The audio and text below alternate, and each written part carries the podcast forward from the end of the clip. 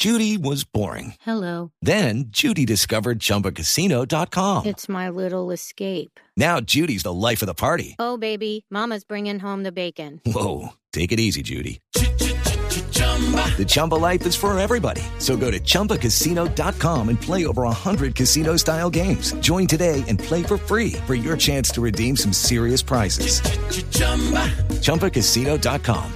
No purchase necessary. Void where prohibited by law. 18 plus terms and conditions apply. See website for details. 3 de la tarde, 35 minutos. Aquí están las noticias contra reloj en Blue Radio la información más importante de Colombia y del mundo. Vamos al centro de Bogotá porque la Sala Plena de la Corte Suprema de Justicia ya definió los mecanismos de elección ah, para el fiscal general de la Nación. Los ternados tendrán que ser escuchados en audiencia pública. Jorge Herrera, buenas tardes.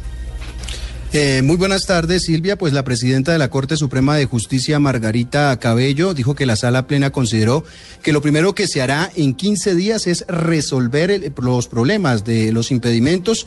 En segundo lugar, se citará al fiscal general encargado de la Nación. Él es Jorge Fernando Perdomo para que explique cuál es la situación actual del ente judicial. Luego de ello, se procederá en sala plena a realizar preguntas y a citar a los aspirantes eh, de manera televisiva y esto será público y que en 15 minutos ellos planteen o formulen cómo van a desarrollar o cómo van a manejar la Fiscalía General de la Nación. Luego se hará preguntas eh, ya previamente establecidas por los magistrados y después se procederá a la elección del fiscal general de la Nación.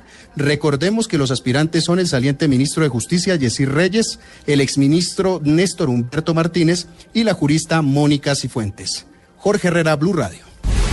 Muy bien, Jorge, gracias. 336 a 134 colombianos serán repatriados en las próximas horas desde Ecuador. Daniela Morales tiene los detalles.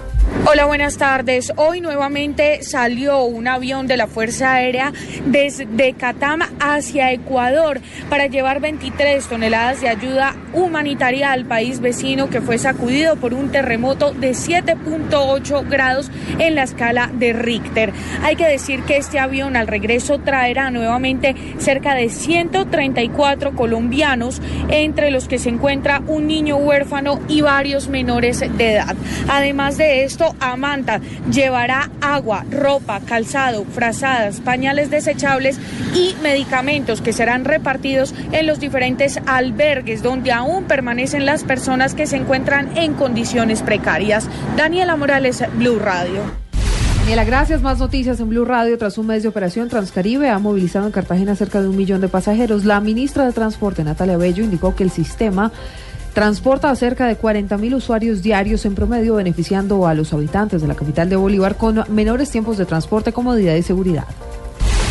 En información internacional, eh, dos noticias importantes. La oficina de la emisora de televisión Fox 45, esto en Baltimore, Estados Unidos, fue desalojada después de que un hombre prendiera fuego a un vehículo en el estacionamiento, irrumpiera en el vestíbulo del edificio y además amenazara con detonar una bomba.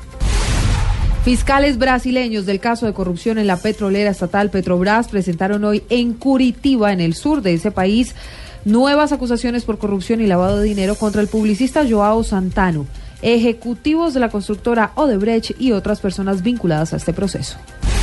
338 todo en noticias, más información en blurradio.com y arroba blurradioco. Continúen en compañía de Blog Deportivo.